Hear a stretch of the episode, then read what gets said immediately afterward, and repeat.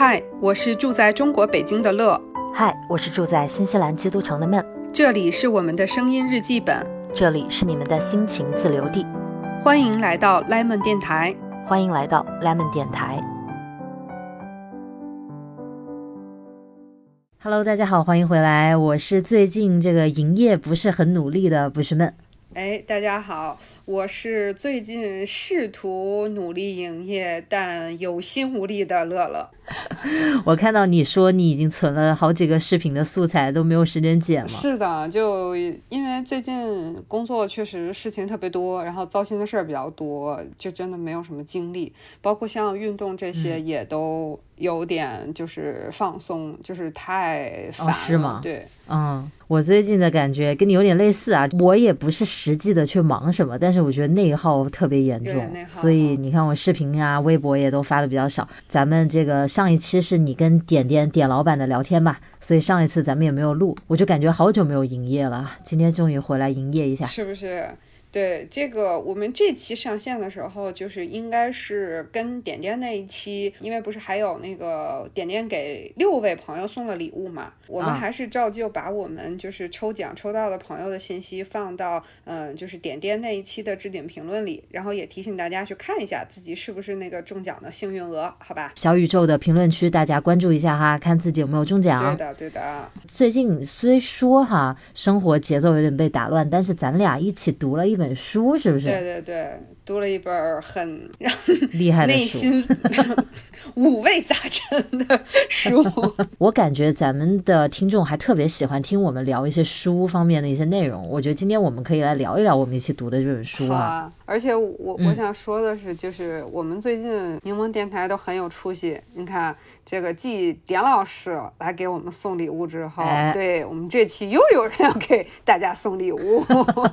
那这一次呢，因为我们读这本书是受这个读客的邀请，邀请我们两位主播来共读这本书哈。是我们要不说一下书名吧？说了半天都没说书名。嗯，好的。这本书是来自于意大利的一个非常有名的作者，应该算。是名著了吧？这本书作者是莫拉维亚，他的这本作品叫《鄙视》。哎，不知道大家对这本书了不了解？那这次呢，读客邀请我们读这本书之后，我们俩读了。今天呢，来跟大家聊一聊我们读这本书的这个过程啊，以及我们俩发散想要聊的一些内容。除此之外，读客呢还特别贴心的提供给我们五本莫拉维亚的《笔试》这本书哈，送给我们 Lemon 电台的听众。对，这次应该是他们今年。呃，这个是首次出版还是再版呀？我这个有点，应该是再版吧。我看到是今年七月份出的，然后因为这个邀请我们读书嘛，因为我在国内嘛，就比孟老师具有更好的物流条件，所以读客给我寄了一本他们的这个正式的版本。这个书的装帧，然后包括封面设计，我觉得也都呃非常的有艺术性。就如乐老师所说啊，我读的就是电子版，哎，这还没有见过这本书 的样子，但是对乐老师拿到了这本书，我觉得怎么讲？我觉得这种名著这一类的书，它不是那种。你就比如说跟现在流行一些网文去比的话，它不是那种翻起来哗哗哗就往后看的特快的那种书。对于这种你需要静下心来稍微认真一点，慢慢的去读的这一类书哈，我还是更喜欢纸质版的。对，因为它需要你沉进去，就是摆好那个姿势，或者说怎么样。哎，对，是这真真真是这个意思，是的，确实不是那种你拿个手机就在那刷刷刷那个感觉，我觉得那个仪式不匹配跟这个书。是。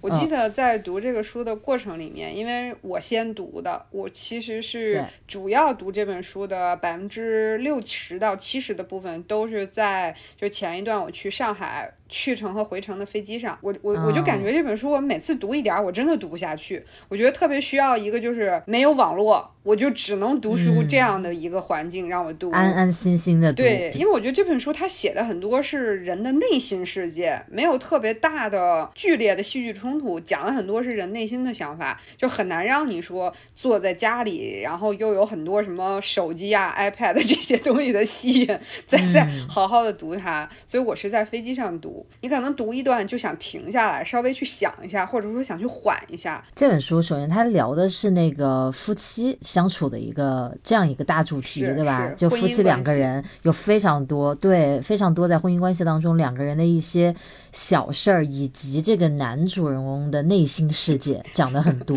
所以就像乐老师说的，它不是剧情发展特别多，但是它有特别多内心的发展。我跟孟老师两个人说，这个男主人公一直在内心叨逼叨。是的，真的是。但是其实一开始我读就读到他的开场，就整个书的开始展开这样一个画面的时候，我还很惊讶。我觉得这本书比我想的要好读，在于它的语言用词特别生活化。其实是的，是的，因为他聊的全是生活里的事儿，什么夫妻两个人买房呀，什么睡觉谁打呼啊，就这种事情特别特别的接地气。我们本身自己是女性，其实。你也没有办法知道，你说在一个婚姻关系当中，男性那一个角色，他到底是怎么在看这段关系？对，就我们一起过这个生活，我只知道我的视角，到底男性怎么去看生活当中的这些琐事，比如说房子对于婚姻重不重要，或者什什么什么这种事哈。他这个书又是那么早以前写的，我觉得很神奇，这中间好像没有什么代沟，没有年代的跨度哈，也很像现在都市人生活的一些内心的那些想法。法解读这个书一开始的时候，我透露一点点啊，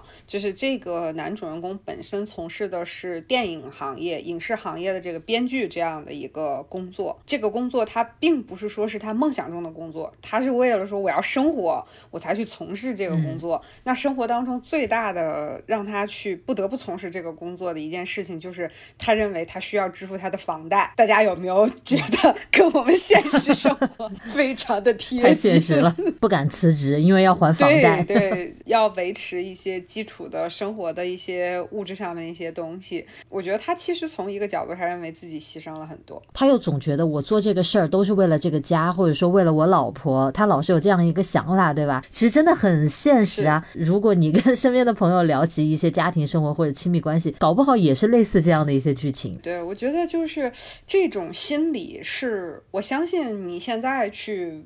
朋友也好，大街上随机采访一些人也好，如果他有一段婚姻关系，如果他在还房贷，如果他的工作不是他特别喜欢，他一定会有这种牺牲感在。但你说他写的事情这么的，可以说这么的常见，这么的市井，那为什么他这个书是那么厉害的？这个作者十五次诺贝尔文学奖提名啊，十五次，对 对对，就是地位真的是在那儿的啊。《鄙视》这本书又是莫拉维亚的代表作。就我在读这本书的过程当中，我有特别强烈的一个感觉，就好像是作者是以第一视角嘛，作者就是这个这个丈夫本人，他很多次在讲他自己内心怎么解读他老婆的一颦一笑啊，哪个用。词什么的时候，他内心在不断的纠结这些事情的那些感想，他写出来，我就会觉得他怎么那么清醒啊？就好像是，比如说你说我们练冥想的时候观察呼吸，他会说你可以脑子里面有杂念，但是你要意识到你脑子里面有杂念，你不要沉进去了。我就觉得这个作者一直有一种那种很厉害的一个状态，他能拔出来，他能很客观、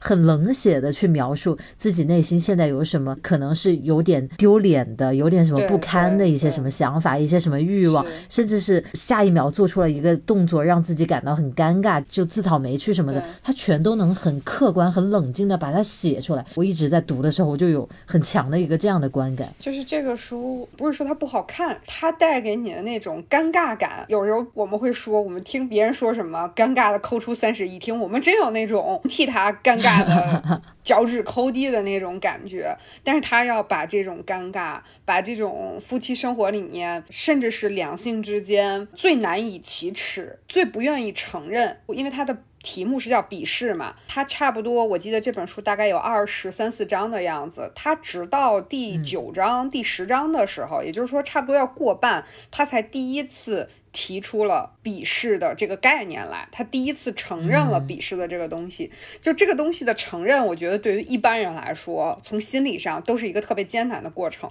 但这个作者就明晃晃的把它写在这儿，而且这种鄙视的这个围绕着这个话题，他一直贯穿了，基本上是后半程。然后他要不断的去面对这种鄙视，以及这一切的那种尴尬、那种蝇营狗苟、那种在细节当中他。内心遭受那种特别大的那种创伤，我觉得真的是让你读起来很身体上、心理上都感觉特别难受。就我跟乐乐，我们俩，你说你去对你的另一半，你要跟他说我鄙视你，我觉得得这个负面情绪积压到一定程度才好说得出来，要不然你会觉得这个话太重了，对吧？太伤人了。一般怎么会这么去说？我在想，其实他们这个书一上来，两个人的关系就不咋好了，就一开始有一点不对劲了，但是一直到第九章、第十章，就差不多到个二分之一这个地方。才真的说出了鄙视，我觉得也有在爬升吧，这个感觉从一开始的那种不爽到后面要正面刚出来，我觉得那个过程还是挺有意思的。这本书我更喜欢前前半段，呃，就是他他展开的这个过程，他在不断探索为什么对对他对我是什么样的感情，为什么好像不爱我了。他到底是爱我还是不爱我？嗯，我在想会不会是因为这一段离可能是我或者我身边的人的这种性格状态更接近，周围的朋友都是你猜我，我猜你，猜来猜去的这个过程是很熟悉的。是的，而且他前半段就是他很想知道真相，但是他老婆一直在逃避的这个过程，没有人愿意去直面问题，就是在维持着一个过日子。就就维持着生活里面最温吞的那个样子，然后其实已经从内心里已经就非常腐烂、非常腐败的一个过程。就其中我记得他们有一个地方是去外面吃饭嘛，就是是去他们当时约会过的那个餐厅去吃饭，然后是一个非常不愉快的过程，但两个人还得上同一辆车，还得回家，然后我就 我就内心有一种特别特别压抑的那种感觉。但同时，我又觉得真的很真实，真实，就对吧？就有从小你看大人吵架也是这样子的，是的。本来已经两个人好像都已经聊不下去了，然后比如说现在在一个社交场合上，那你还得笑脸迎人呐，你还表现的很正常那个样子，装一装啥的，是吧？我又很怕我们聊多了那个剧透了。其实我们说了这么多啊，就是首先还是希望大家来看一下，如果有机会啊，大家也感兴趣，还是来看一下这个书。嗯，如果你看了呢，你就会发现。其实我们剧透了这么多呢，也没剧透出啥来。我们聊的都是很小的一些小画面的对，因为它本身就是一个偏，我觉得是其实偏很内心的东西。我我觉得还是值得去看一看。在跟孟老师我们正式开始录之前，我们会稍微。对一下我们今天要说什么嘛？然后我刚才就在说，其实这个书它会是一个让你看完之后会想很久的一个书，因为我中间有有勾画一些我自己比较喜欢的片，也不能说比较喜欢，就是我觉得描写的非常让我起鸡皮疙瘩那些片段嘛。我我这本书最近都放在我家的那个茶几上，我有时候会拿起来翻一下，就翻到这些句子的时候，我就又会再去想一想他写的那个部分，真的有有种。有时候我在想，有种不寒而栗的感觉。他他揭示的那个人和人之间的关系，夫妻之间的关系有点过于真实了。他的那种真实是很冷酷的。就他不做任何修饰的那一种，你有时候人自己在这种恋爱或者婚姻婚姻关系里面，你会不自觉的去美化这个关系啊，对，你会希望在自己的想象当中，自己过的是更愉快的、更值得的那样一种生活，你做的选择是更正确的。但是你去看他写的那种对于这个故事当中这一对夫妻的那些描写，你会觉得很真实又很 很残酷的那种真实，对，是超级的那个。苹果手机的前摄、前置摄像头，过分那种感觉。我反正读下来，很多时候啊，如果这个故事我在想，如果它是真的，然后我是这两个人的朋友，我就特别想把他俩拉到一起来，给他俩开个会，有啥不能摊开了说？为什么呀 互相在那背后猜，对吧？我们之前来碰，我们就说这本书要聊，我们一定要聊一聊沟通这件事情，咋那么难呢？我记得我刚才。当当时刚读完这书的时候，我就去豆瓣看一些别人写的书评了，然后就看有一个人写了一个短评，就说出了我的心声。他说，每次那个就是这个我这个男人就是问老婆，就是你为什么对我有意见，你为什么看不上我了的时候，老婆就一脸的。不情愿，然后一脸的不想沟通，然后就走开了。然后那个人写那个短评说，我就特别想这个时候把他老婆给拉回来。你给我说，到底为什么？我也有那种感觉。这个男主人公他不是也经常这样子吗？但是他又好像总是差一口气，他也没有办法能真正去问到或者去做到沟通。我觉得他这个沟通方式不好的背后，我觉得还有一个很大的原因，就是他怕面对那个真相。虽然他就是像你说的一样，他写的很清醒，但是其实如果他最后面对的是他老婆不爱他，然后就是鄙视他的这个事实，他又是没有办法接受的，他是无法自处的。哎呀，这一点就真的是非常，我觉得这作者真的很懂人心。是是。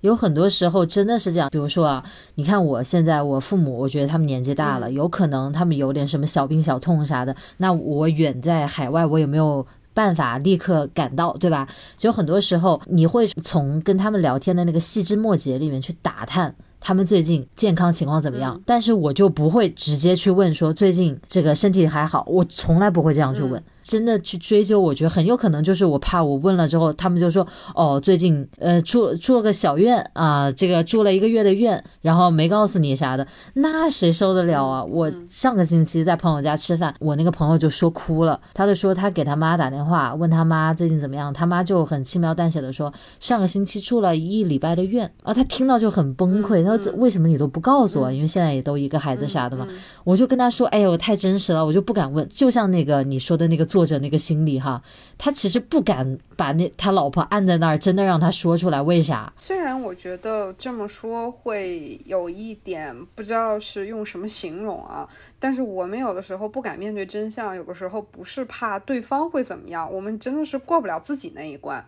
就是就是啊，我觉得主要是自己这一关，对，就是特别的，就是没有办法自处。你刚刚说这个事情，在前几年的时候，大国的妈妈就是我婆婆，她就是生了很严重的病，就是癌症，然后乳腺癌，然后当时他们就是做了一件，我觉得到现在。我都不能接受，我后来没有跟董大国聊过这个事儿啊。我觉得他可能一定程度上还好，就是但我特别不能接受，就是他们自己偷偷去医院做了手术，直到。哦，就是我们属于都同在一个城市，然后呢，这个董大国还是属于隔天就会打电话，然后呢，这个嗯，隔个一周能去就会去。当然，大家现在确实工作比较忙嘛，这个也没有办法很频繁的联系这种，他们就偷偷的去了医院，偷偷的做了手术。我们都知道，就是他做完手术才知道。当时我是非常不能接受，因为我觉得这么严重的病，作为他的亲人，我是非常希望，就这个过程我是全程都知道，能陪他一起去处理这个全过程。而且从另外一个程度上，他这个做法，作为我会质疑自己，是不是因为我对他关心不够，我是不是没有没有去。一定程度上确实是这样，就是当时我们确实自己生活和工作上面也有一些困难，可能对他们的关心也是有一定的欠缺，就是这时候就会加强对自己的怀疑，就更加无法自处。所以你说到这样的时刻，人很难不去自己心里去猜。是的，就像这个作者他写的这个男男士一样，他看到他老婆对他就是那种爱答不理啊，或者有时候就远不像以前那么热情的时候，他自己内心就会去想。哎呀，我是哪里惹他了呀？他是为什么会这样子？他是不是觉得我没用啊？什么什么？而且这种对自己的怀疑、对自己的否认、对这个关系的质疑，就是他会会加速这种情绪。我觉得，对，如果你内心当中已经有某个情绪的种子，然后这件事儿再一发生，哗，一下子就。我觉得就点燃了沟通，其实好大的问题，对吧？是这样。我们以前还聊过那么多什么职场上，我们还聊过寝室同学之间，我们刚刚提到的这种和家长之间的这种关系哈，包括作者提到这种夫妻之间很多问题都是沟通导致。有时候我觉得我们就是，其实我们以前也说过嘛，就特别是我们其实提到过很多次，我们与父母这种沟通，包括我们现在跟伴侣，其实的这都属于亲密关系的里面的这种沟通。有时候我觉得我们中国人在亲密关系的沟通当中，这种能力是比较低的，还不如我们去跟和陌生人对，嗯，我我记得经常会看到这样的句子嘛，类似的说法就是我们把所有的最难听的话，然后最最大的脾气都给了我们最亲密的人，比如说我们的父母、我们的爱人、我们的孩子，对吧？他们可能都是我们认为是。我们可以背后依靠那些人，但正是这些人，我们却没有用最真心的呵护去呵护他，就反而把我们最垃圾的情绪给了这些人。我觉得这这个好像是很多人都会有的一种情况，包括我自己也是。我也跟你一样，但是我觉得话又说回来，现在的人确实城市生活压力很大。你平常上个班啊，或者干什么，你跟那么多人去相处，你已经是就是其实你是在装作一个样子，对你其实内耗很严重，有的时候你也很烦啊，你还不是得拿出职业精神，你要该怎么解决怎么解决嘛。其实内耗很重哈，内心当中有很多情绪是压着的，所以当你面对最亲密的人的时候，你就会真的是打不起那个精神来，再去礼貌，再去考虑情商，很多时候就是哎呀，脑子想啥就直接就喷出去，有的话甚至没过脑子，所以真的不好听，很伤人。对，又仗着中国这种传统的家庭里面，大家的这个关系绑定很很重嘛，就说怎么都是一家人，我就算说了什么不好听的话，那咋的还断绝关系嘛？就是怎么都是有这个关系在，所以我们在这方面其实安全感很强，你发现了吗？强到我们可以就是随意的去伤害，比如说说一些话就伤害父母或者伴侣什么的，其实内心也没有那么的谴责自己，很多时候习惯了。哎，说到这个，我想问，就比如说你跟陈老师。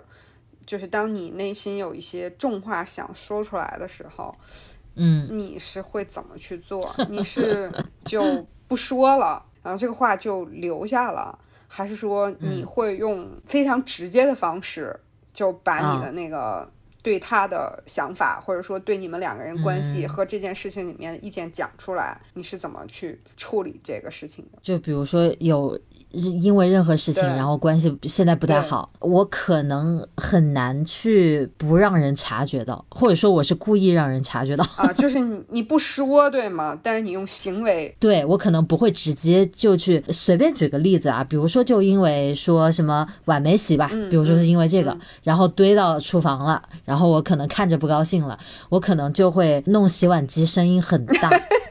引起人的注意，或者我就会这个说这个碗还没有弄啊什么的，这句话可能说的就是很平平的那个语气哈，然后接下来就会说一些别的，就全都是这种，就是在说你这个没做好，那个没做好，就都是这种意思的，以此来达到那个，反正这个情绪是不太会完全藏住的，对对对，会引起注意，要知道你不满了。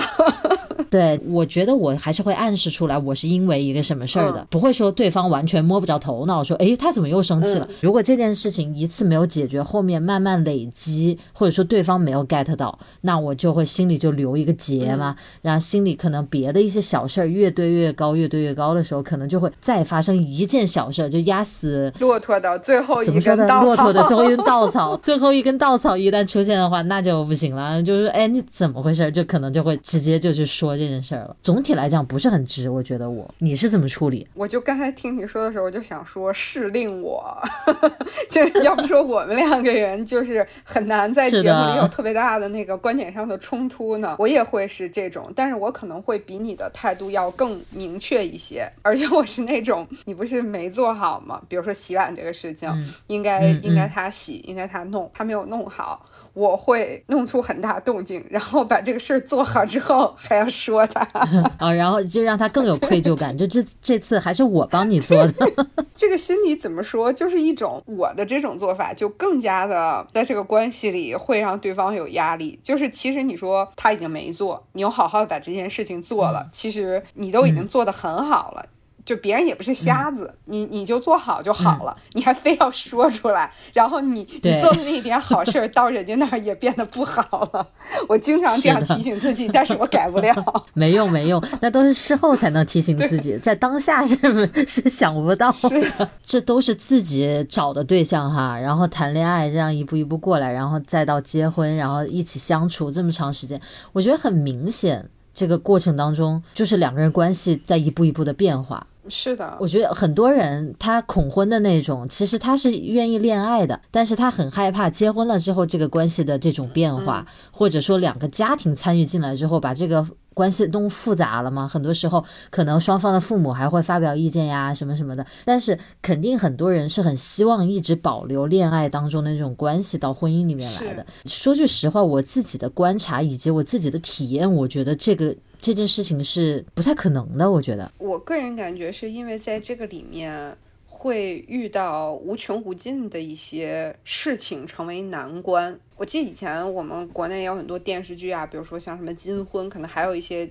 讲其他的婚姻关系的那种。包括我们再去看一些，我们都认为两个人什么携手到最后，然后非常好的这种呃婚姻或者说恋爱的关系。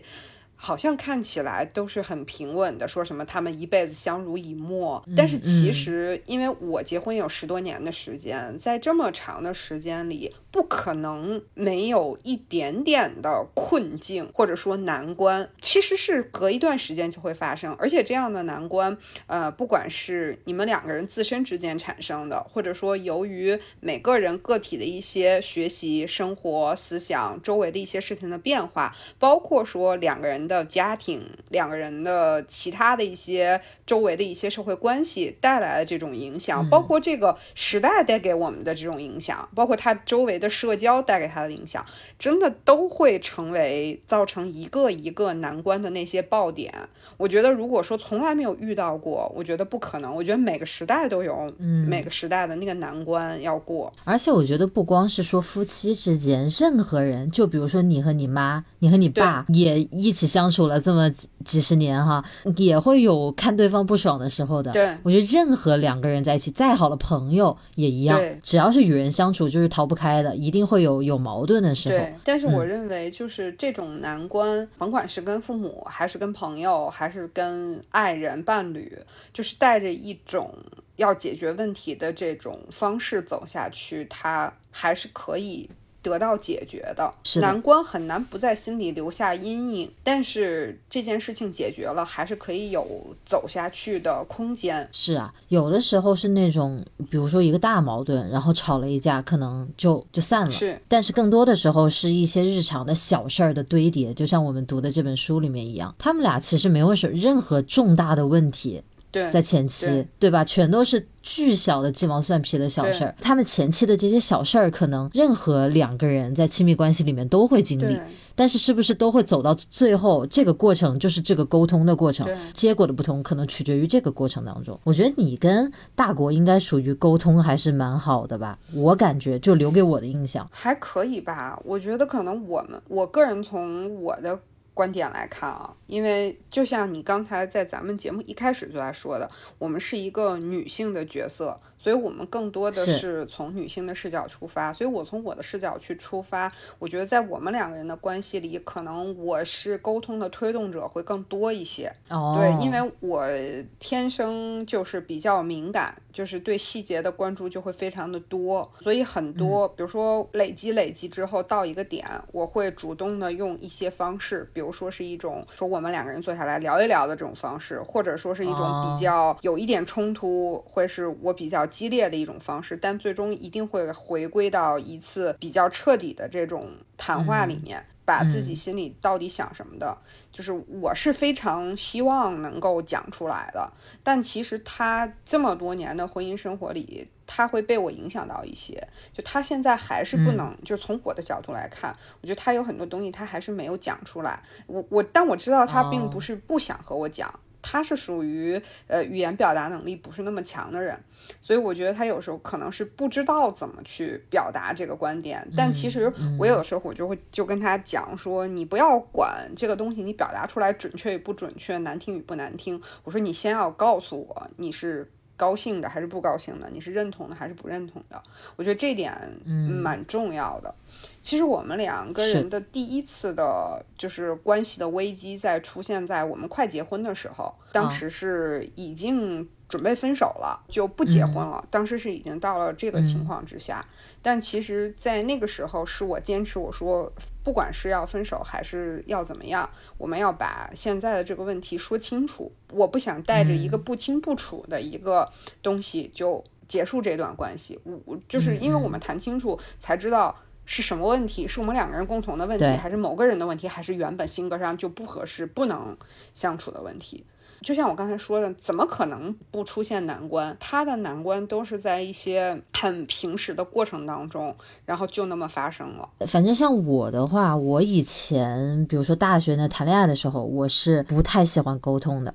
嗯，就是有一种那个时候也很不成熟，我觉得可能会有一些人跟我有类似的那种想法，就是觉得有些话不需要说，对方应该就是懂的。嗯，是说你说了一个什么话，你讲了一个什么事情，我不开心了。你既然已经发现了我不开心，你是应该很清楚，我就是因为你刚才说的那句话不开心。但是这个往往是自己的一厢情愿，对方是真的是不知道你在，就是你在生气什么，你在郁闷什么的。我是其实蛮早期的时候，我一直是这个样子的，而且我还发现，如果比如说我跟老陈在网上聊天，就特别容易，嗯，出起冲突。但是如果我俩线下面对面再见面，比如说出去约会啥的，就都很好。那充分说明那个表达很有问题，你看到没有？是的。就如果是打字，就特别容易，你没有语气，没有那些什么表情，对吧？就很容易去把它去误解。那个还是一开始谈恋爱的时候，就是双方在对方心中最美好的时候。都会有这样的情况，那你别说往后了，日常生活你天天对吧，全是那些琐事儿。那你觉得你你们俩在一起这么长时间之后，和你们一开始谈恋爱那种最甜蜜的那种时候的状态，你觉得过了这么久之后，你们的关系有什么样的变化？这个问题好像突然间问到我了，问到你了，就是好像我也很难去准确的说出到底有什么样的变化。但是确实，呃，因为我们这么长时间的婚姻关系里，两个人真的一起面对了很多的事情，比如说我们两个人自己各自。从生活、工作遇到的一些问题，我们共同面对父母的一些问题，比如说刚才我提到的，我婆婆生重病，后来我公公也生重病，就是包括我个人这个工作上很多变化。其实两个人还有很多我可能无法讲出来的一些东西，就是共同去面对了它。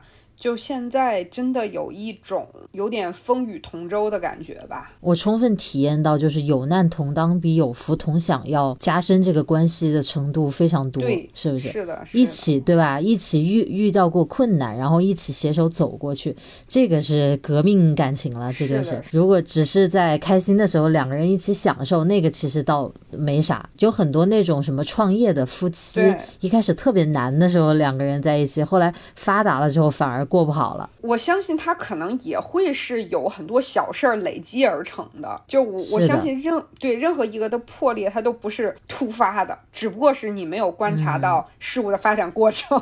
我会觉得，如果一开始，比如说谈恋爱早期的时候，对于那个时候的我们来讲，一次某个小矛盾引发的吵架，是对于这个关系更致命的，就比现在来讲。现在已经两个人一起生活这么久之后，可能偶尔也会磕磕绊绊，但是会。内心里来讲，我不会觉得这个吵架会危及到我们的这个关系。我的这个信心，我觉得更多的是来自于你像我跟老陈，是我们从这个二十出头在一起的。那二十到三十的这十年，我觉得对于我们各自的个人成长来讲，是非常塑造我们三观的这十年。而这十年，我们是一起度过的。比如说，我们是一起来新西兰啊，一起面对新的这些生活环境。等等这些，我觉得我们一起经历的这十年，正好是我们各自。生命中很重要的这十年，然后我们一起接触到很多新的一些知识领域，一起读了很多书，一起讨论了很多事情。我觉得是在这个点上面，让我们的三观特别近。是，所以我觉得这个是一个根源，从这里生发出来，我们可能看待很多事情的看法就会相对来来讲，这个逻辑线会更像一些。比如说，你说要离开这个现在的这个关系，比如说以后换一个伴侣，我觉得一样找得到。能相处的非常好的人，这个我一点都不怀疑。世界上那么多人，一定其实有很多人都是能过得到一起去的。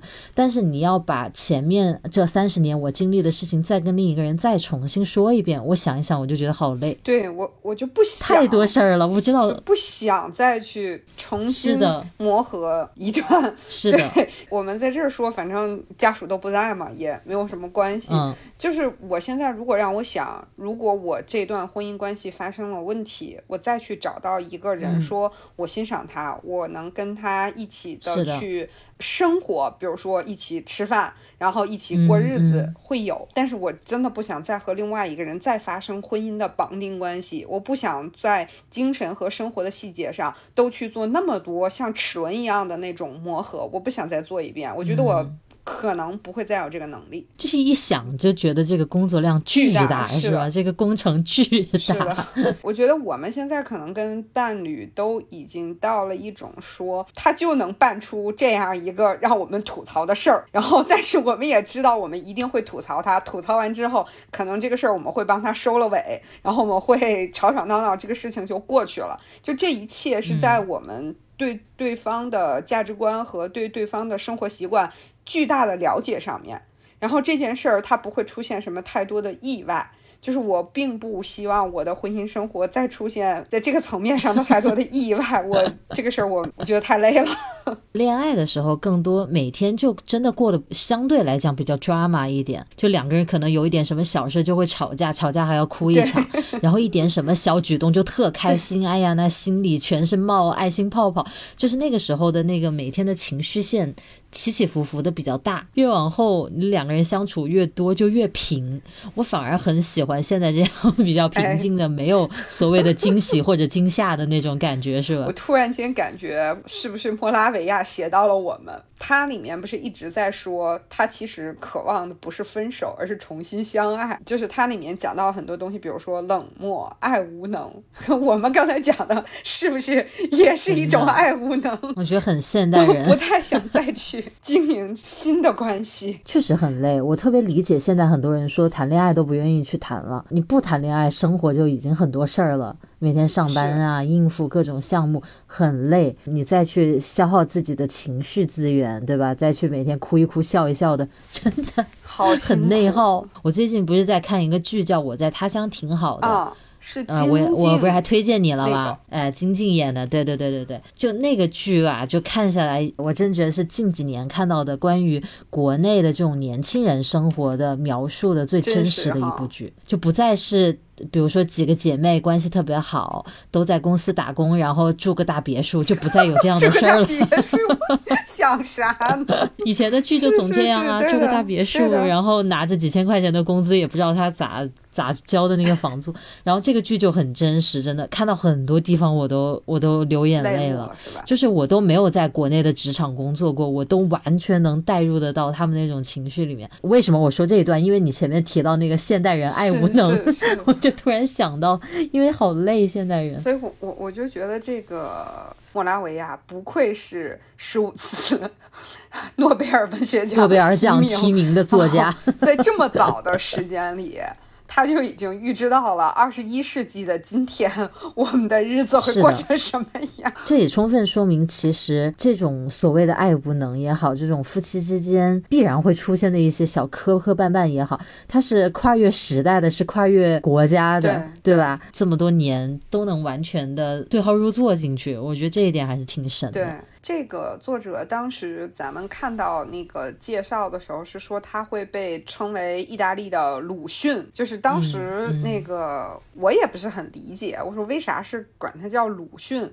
后来我发现就是他写的太清醒。然后又太真实，然后又让你读完之后会反复的去想到他写的那个人性里面的那些东西，嗯，真的是像鲁迅那么的。真实、清醒、犀利，又能指引现代。我在读这本书的过程当中，其实就是我之前还在微博上分享过，我说我今年开始读书读的多一点了嘛，比往年花的时间要多一点。然后呢，我就自己观察我自己，我就观察到一个这样一个趋势，就是我一开始，反正我是为了养成读书这个习惯，我就去读一些好读的，比如说东野圭吾呀，或者一些什么剧情比较连续、连续性比较强的，然后非常抓人的这种书。好，先一。开始就是什么书好读就读什么书，然后呢，有时候还读一读旅行攻略，就这种都算啊，都算进读书里了。然后读了几个月之后呢，我就开始想要读一些稍微复杂和深刻一点的作品了。不是为什么，不知道为什么，就是你脑子里就冒出这个想法了，就感觉可以读。所以我不是有一段时间我一直说我想读《红楼梦》，因为我从没读过《红楼梦》，我读不进去，以前每次都读不进去。我就终于是在今年才第一遍读了《红楼梦》，就是那段时间发生的。那段时间就想要。去读一读那种不那么好读的书，也是在那段时间读了挺多。其实国内国外的一些所谓的名著、有名的大家的一些作品的。不好读，不好读，但是你又会觉得啃下来之后真的不一样，它耐嚼，是不是那种感觉？有没有觉得《红楼梦》现在就还想再读？因为我是很小就读了《红楼梦》。然后就读了很多次，大概我有读过四到五次《红楼梦》吧。读书期间就，我记得我上高中的时候，《红楼梦》就放在我床头，经常是晚上睡觉之前随便翻一章就再读，就就是这样的过程。嗯嗯，真的是可以一读再读的。名著的魅力啊，怪不得人家是名著。我也是现在更真切的体会到，因为以前上学的时候都是什么必读必备，那你也没得选呢，压着你读就读吧。但是如果在当时可以选的话，那我肯定读金庸，我就不会去读那些什么鲁迅。就说真的，但是你现在自己长大了之后再去阅读，你现在是任意选择都可以，没有人逼着你。当你去自由选择的时候，你看一开始选择一些低难度的吧，完了你还是会自然而然的来到这个选择。面前，你还是会想要去读名著。读这种文学作品，我前一阵子看了一个一席的演讲，那个他讲的是想学好语文不用读语文课本，大概是这么一个主题。那个演讲巨好看，就推荐大家去看。这个你回头给我们放在那个咱们的 show notes 里面，就简简介里面。好的，然后没问题，到时候让大家可以去看一下。非常推荐啊！那个里面就提到了，他就说只要培养起阅读的习惯，思维表达就不会差。然后他就引用了一个人的一句话，他就说。不管你读什么书，你从任何书本起步，最终你都会走向那些伟大的作品。是的，哇！我当时就觉得，哇！我今年就是有这样一个感受，我就觉得《笔试》这本书吧，你要拿到我以前完全不读书的时候，你让我读，我很有可能得分好久，就分好多天才会把它读下来。我甚至有可能读不下来，我就会觉得。对我很有可能读前面读一半儿我就弃了，因为在当时就是我没有那样一个读书的能力或者静下来的能力。现在我自己慢慢培养起来一点这个能力之后，我就特别愿意去读它，哪怕它是我需要踮起脚尖来耐心的去读的那种东西。读完了之后，我真的就觉得踏踏实实的读了一本书，而不像有的书读完了之后，我就觉得啊，好像过几天也就忘了，也再也不会想起。就是对对，反正我读网文就是会这样，就是不知道这。是不是有偏见啊？反正我是这样。呃，之前看那个电影也是这样。就我之前不是看了那个《寄生虫》嘛，就是韩国那个导演获奥斯卡的那个《寄生虫》。我直到现在，我虽然只看了一遍，但是它里面很多的情节，它的那个想要表达的那个部分，我都会经常性的会在某一些瞬间。一些类似的一些事情上，我会不断的回想到那个电影，就像我们读的你刚才说这种很有文学性的书，你读完之后，真的会在就是那种你不经意间。看到一个什么事儿的时候，你就会回味到这个书里面带给你的那个感受，它的那个思想性的那个部分。但是网文我真的没有，从来没有过这样，特别是那种就是网络小说里面那些什么言情小说，什么现在那些叫什么文的那些，我可能就是就是那三天看完了，然后过去之后，就是这个人的名字我都不记得了，对吧？就是就是这样的一个感觉。那种名著或者有名作品的那种复杂性，它。需要一点时间去沉沉下来。你刚一读的时候，你就是在读剧情，你可能都很纳闷，说作者为什么要这样写什么什么的。但是可能过一段时间之后，你在生活中遇到一个人，你就会觉得，哎，他就好像鄙视里的那个男人，对你就会觉得那是一个符号，因为它整个是非常具有复杂性的一个整体注入到你的脑子里。但是有一些简单作品里面的人，就相对要简化一点，更加非黑即白一点，你就不会觉得有那么真实，因为。真实的人就足够复杂对，而且我觉得就是名著这种东西，你要熬过一个开头，真的是不是这个感觉？就是我真的觉得名著很少有那种一读上去就啊抓着不放，就不是像读金庸那种书那样的感觉。你看我们读绝教，他一开始就把这个。故事可以吸引你的点就放在这儿了，杀人案，对吧？然后，而且这个杀人案是很特别的，这种很有看点的。你像《笔试》这书，它跟这个完全不一样，一上来就是。在说很琐碎的一些东西，是就是在讲他自己心里的想法。但是读完之后，你又久久无法忘对，怀，真的，就跟吃菜一样，有的菜特辣，一上来给你吓住了，你就哎呀一直吃一直吃。但有的菜它可能就是食材本身的那个味道，你要真的要品。我觉得这个书就是有点像那个有一些韩剧，我记得当时大家说那个《一九八八》和那个《机智的医生生活》嗯它不都是那个开头就一大堆人物就出来嘛？我看网上很多人就说，就是好多这个韩剧，就这种韩剧都需要你熬过第一集，因为他要交代很多的人物一开始关系乱乱对，的很琐碎，是的是的生活里面对吧？就是。这个医生和那个医生，他俩认识什么解解救什么问题？你要熬过这个开头，就是像比如说我们提到的《一九八八》，也是一个渊源远流长的回味给我们这样，对吧？真的是这样的剧是的。是的，所以好的好的一些东西，不断的去回味它，才能体会它带给我们的东西。反正这本书我觉得读完还真的是不亏。虽然我们两个读的过程当中也有交流，是是虽然我们每次交流都说这个男主人翁又在那里叨逼叨，内心各种小九九。因为我觉得真的很怎么讲，你像我自己作为一个女性，在读这本书的时候，我就很自然的就带入到他那个老婆的那个角色，对对对，我就会觉得这个男的在对我刀，我就会觉得他很烦人。要我是他，要我是他老婆，我也我也不想跟他继续去对话。你要问我鄙视你啥，我就给你列十条那个 list 出来给你看一看。但他老婆又对吧？他们又是各自那种个性，我就觉得看的时候真的人很代入，然后就会觉得这个男的很冷静的分析自己的那种又直男又怎么怎么的那种想法，也会觉得就是真实。我觉得我们今天这一期里面提到好多次真实是非常 说真实这本书。在读这本书的时候，你还有其他的书在读吗？我读的是就是那种比较轻松的书，啊就可能是用来 调和衡这是不书。我读的是一个讲关于京都的散文，哦哦哦就一一篇一篇短的那哎种。咱俩又又有点像哎。咋的？你读的啥？我我还在读那个就是山茶文具店的那个续集《闪闪发光的人生》就也是那种嗯很温和的好读的生活的感觉是小文章的那种，就是特别搞笑啊，就是。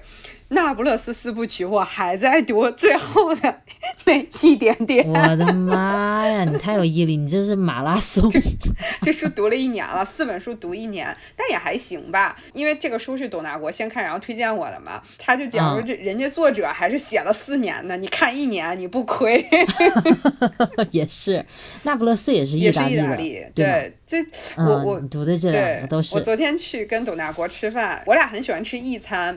很重要的原因嗯是，嗯董大国曾经在一餐餐厅工作过。哦对他们，他当时他现在一些很好的朋友，包括就像我结婚时候的伴郎什么的，一堆最好的策划婚礼的朋友，都是他当时在一餐餐厅的同事。他们当时一拨人一块儿经营那个哦餐厅，然后老板是意大利人，他对意大利文化就有一些认识嘛，所以在我们俩谈恋爱的时候，他就经常带我去意大利餐厅吃饭，所以就是我们很几乎不去吃必胜客，选的都是其他的他认为比较。地道的意大利餐厅，在这里面他也给我很多那个意大利文化的输出，所以那个昨天我俩去吃那个意餐的时候，我就一边吃，因为他那个布置特别搞笑，就是它会有很多意大利的元素嘛，就其中有一张啊我我知我不知道你知不知道意大利人这个特点，就是意大利人说话会把手就是五个手啊，做成那个像七一样那个样子。他们说任何话都那样，然后是是是正好那个就是那个餐厅里就有这么一张图，是一个意大利人的手哦那弄成那样，